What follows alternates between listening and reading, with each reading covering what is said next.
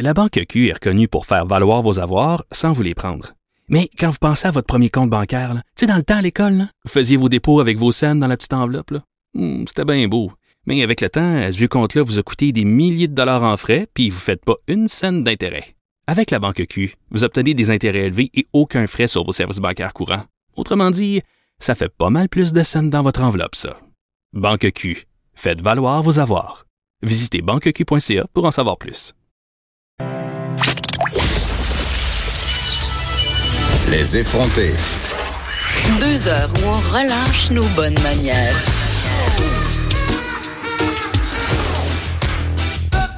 Cube Radio. Le Journal de Montréal qui publiait ce matin une histoire qui ne me surprend pas, une histoire néanmoins troublante euh, d'un adolescent de 14 ans qui a dû suivre une thérapie fermée pour contrer sa dépendance aux jeux vidéo Fortnite. On en parlait euh, la semaine passée, un recours collectif même intenté par des avocats montréalais pour euh, tenter de prouver que les fabricants du jeu ont des veulent développer la dépendance chez les joueurs. Mais quand même, je trouve qu'il faut pas trop démoniser les jeux vidéo. Là. Je trouve que c'est ça qu'on a tendance à faire, euh, nous, les gens qui sont pas des gamers. C'est pour ça que j'avais envie qu'on parle avec Benjamin Denis. Benjamin Denis, il est directeur marketing de l'Académie eSports de Montréal. Et il va nous expliquer c'est quoi l'eSports parce que je sais que c'est pas clair pour tout le monde. Bonjour, Monsieur Denis. Bonjour Geneviève, ça va bien? Oui, ça va super bien. Je suis contente de vous parler parce que je trouve évidemment, bon, depuis quelques semaines, mais déjà depuis quelques temps, qu'on est un peu dans une panique collective par rapport aux jeux vidéo, à la dépendance. Ça existe, mais aussi des bonnes choses, on y reviendra. Et vous, euh, à l'Académie eSports, vous faites quoi? Premièrement, pouvez-vous nous expliquer c'est quoi les eSports? Parce que euh, pour bien des gens, c'est difficile à concevoir que les jeux vidéo puissent être un sport, euh, une vie, un métier. Oui, parfait. Bon, on va commencer par la base. Donc, le sport électronique ou le e-sport. Regardez e-sport, à Cube Radio, on dit e-sport. Euh, le e-sport, c'est de la compétition de jeux vidéo. Euh, habituellement, il y a des milliers de personnes qui vont regarder ça. Il y a des montants d'argent faramineux qui sont en jeu. Euh, le Fortnite World Cup s'est déroulé il y a ça une coupe de une coupe de semaines. Il y a un Québécois qui est sorti de là quasiment millionnaire. Donc évidemment, ok, il y a des gros sous là. Oh, oui, euh, c'est euh, le, jeune, je connais juste son, son nom de, dans le jeu, c'est Zayt, Z-A-Y-T. Euh, il a gagné 900 000, 990 000 dollars US. OK, là, Monsieur Denis, moi, comme mère, là, là je m'énerve le poil des jambes. Je me dis, ben mon Dieu, là, si mon gars voit ça, là, il va vouloir devenir ce gars-là, faire 900 000. Puis on le sait, là, c'est comme les jeunes qui jouent au hockey là, dans les ligues mineures. C'est pas tout le monde qui va faire partie euh, de la Ligue nationale. Donc, comment je fais euh, pour pas que mon jeune soit attiré, euh, qu'on lui fasse miroiter justement une carrière dans le sport puis qu'il se ramasse juste dépendant des jeux vidéo? Exactement. Ben là, il faut ramener à qu'est-ce que nous, on connaît bien. Là, on, ça. Ça, tombe bien que Geneviève tu utilises l'exemple du hockey. Le hockey, c'est loin d'être tout le monde qui se rend à la NHL. On sait que c'est un, c'est un petit club sélect du 1 mm. euh, ou 2 si on, si on peut dire. Donc, on a cette même réalité-là, peu importe le domaine. Et là, le domaine en question, c'est le sport électronique. Donc, évidemment, euh, le jeune Québécois qui a gagné, il fait partie du, du 0.01% quasiment. Euh, les chances de se rendre là sont extrêmement minces, mais ça n'empêche pas que comme n'importe quelle pratique, que ce soit dans le sport ou une activité culturelle, ou dans ce cas-ci du sport électronique ou les sports, on peut quand même en sortir des, des, beaux acquis puis des beaux développements dans la personne. Par exemple. Par exemple, ben, il y en a plusieurs. Euh, pour ce qui est de la rigueur, on va commencer par celui-là parce que je pense que c'est une très bonne façon de, pour répondre à ta question, d'un peu de désencourager, si on veut. Mm-hmm. Euh, il faut beaucoup de rigueur donc pour être dans les meilleurs au monde. Euh, quand je parle de rigueur, si on met ça plus dans le contexte du jeu vidéo, c'est pas de jouer beaucoup. Ça, c'est pas de la rigueur. Ça, c'est se divertir. C'est le fun de se divertir. Moi-même, je me dis. elle, est où, elle est où la ligne, euh, M. Denis? Parce que elle peut être mince, là, entre le divertissement et l'abus. Euh, oui, entre le divertissement et l'abus, euh, c'est clair que la ligne est beaucoup plus mince. Mais si on ramène plus au côté de la performance, de la rigueur, puis d'aller d'aller d'aller dans l'élite mondiale, si on veut, ben pour pour devenir bon à ce point-là, il faut pas jouer, mais il faut pratiquer. Comme un musicien. Euh, oui, exactement, comme dans les sports. Euh, parce que pratiquer, c'est, on, se cachera pas, c'est beaucoup moins le fun que de jouer. Mais c'est quoi la euh, différence? Excusez, je comprends pas. C'est quoi la différence entre pratiquer puis jouer à un jeu vidéo? Ben, parfait.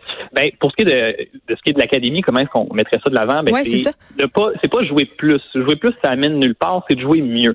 Donc, des plus courtes périodes de temps avec des objectifs, des manières d'atteindre les objectifs, euh, une rétroaction sur la période de jeu. Donc, elle, devait dérouler une heure et demie. Elle a duré combien de temps? Euh, les objectifs 1, 2, 3, est-ce qu'ils ont été atteints? Non, ben quelles sont les manières que je pourrais mettre dans la prochaine séance afin d'atteindre ces objectifs-là? Ou l'inverse peut être vrai. J'ai atteint les objectifs, parfait. Quelles ont été les actions qui ont fait que j'ai mieux réussi à atteindre mes objectifs? Si celles-là, ah ben, ces actions-là sont vraiment importantes, on va les on va les pratiquer eux autres. Donc ça, c'est une des choses que nous on conseille à l'académie, c'est pas de jouer plus, c'est de jouer mieux. Parce que je vais retourner la question à l'envers, Geneviève. Je te, je te dirais, euh, on va on va aller jouer cinq heures par jour au hockey. Puis dans deux ans, on s'en va dans la. Non, ça, non. Ben, je dirais, t'es fou et j'ai autre chose à faire. ben, c'est exactement ça. Malheureusement, il y a beaucoup trop de jeunes qui pensent que pour devenir bon à des jeux vidéo, dont, dont Fortnite, il faut multiplier les heures, euh, jouer non-stop, euh, non, non, hey, c'est pas le même ça marche dans, dans c'est pas le même ça marche fait que mais comment ça marche, expliquez-moi là quel âge ils ont les, les jeunes? Puis j'imagine que c'est majoritairement des garçons? Oui, en ce moment, c'est majoritairement des garçons, euh, quoique le domaine du sport électronique à grandeur mondiale est beaucoup plus en train de devenir à la parité en ce moment. C'est surprenant, mais c'est c'est C'est une bonne nouvelle, je dirais ça.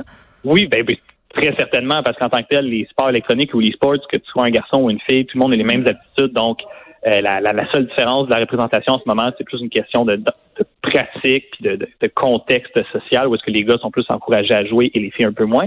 Mais à toute fin pratique, les filles, là, ils sont, ils sont sûrement meilleurs que les gars sur bien des choses dans, dans, dans les sports. Je vais pas vous contredire.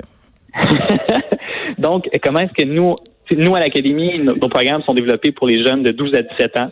Euh, un peu plus jeunes que 12 ans, euh, le jeu est beaucoup plus du côté récréatif que du côté, mettons, entraînement, mhm. professionnalisation et puis rigueur. Et puis nous, ben, on, on, suit les jeunes à travers soit notre concentration qui est basée sur le modèle du sport-études ou à travers des programmes parascolaires. Euh, de développement ou d'introduction au sport électronique.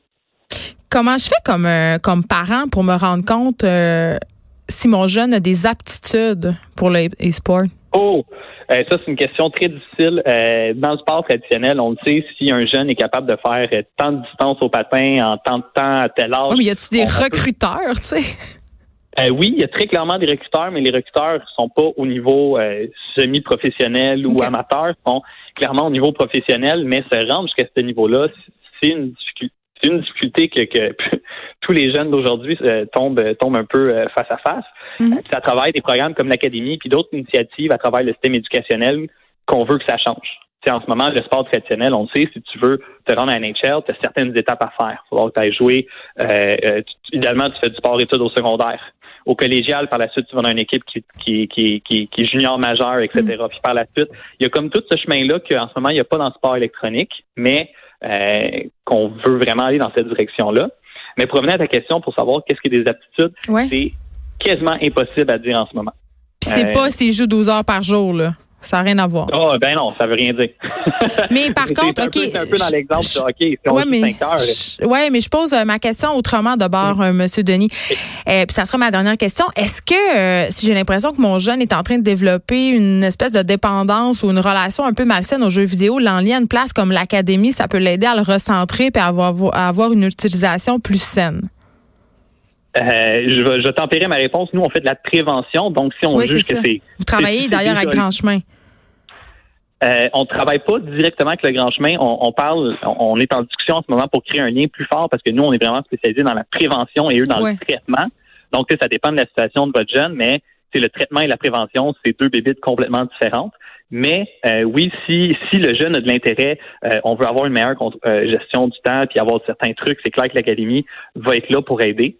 Puis finalement, le message que je veux faire passer, s'il y a un jeune qui, m'écoute en ce moment, puis qui se dit, hey, moi j'aimerais ça être pro, puis je veux devenir millionnaire en jouant à Fortnite, c'est pas en jouant plus que tu deviens meilleur, c'est en jouant mieux sur les plus courtes périodes, en ayant un équilibre dans ta vie de tous les points possibles. Donc, le jeune qui était dans, dans, l'article qui arrêtait de dormir, ouais. ça marche pas quand, quand tu dors pas, tes réflexes sont pas au maximum, puis tu veux devenir meilleur, puis tu vas avoir des belles performances, il faut que tu aies dormi ton 7 heures, il n'y a pas de doute. Ben, c'est comme dans tous les sports, il faut une saine euh, hygiène de vie. Exactement ça, Geneviève. Merci beaucoup, Benjamin Denis. Vous êtes directeur marketing de l'Académie eSport de Montréal. C'est quand même assez euh, préoccupant tout ça. Je sais jamais trop sur quel pied danser. Euh, c'est sûr que l'approche démonisons les jeux vidéo, ça va vraiment rien changer. Les jeux vidéo vont pas s'en aller. Instagram, Facebook, Internet va pas s'en aller.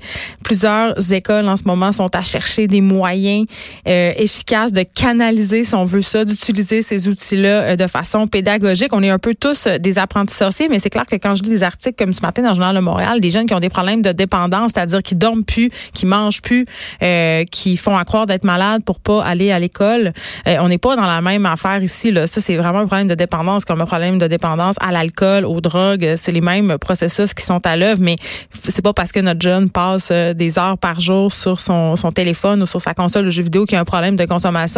Regardons les heures que nous-mêmes on passe euh, sur notre téléphone et j'imagine que la cyberdépendance ça peut être à plusieurs degrés mais en tout cas euh, gros questionnement puis c'est les réponses on, vont pas nécessairement de soi.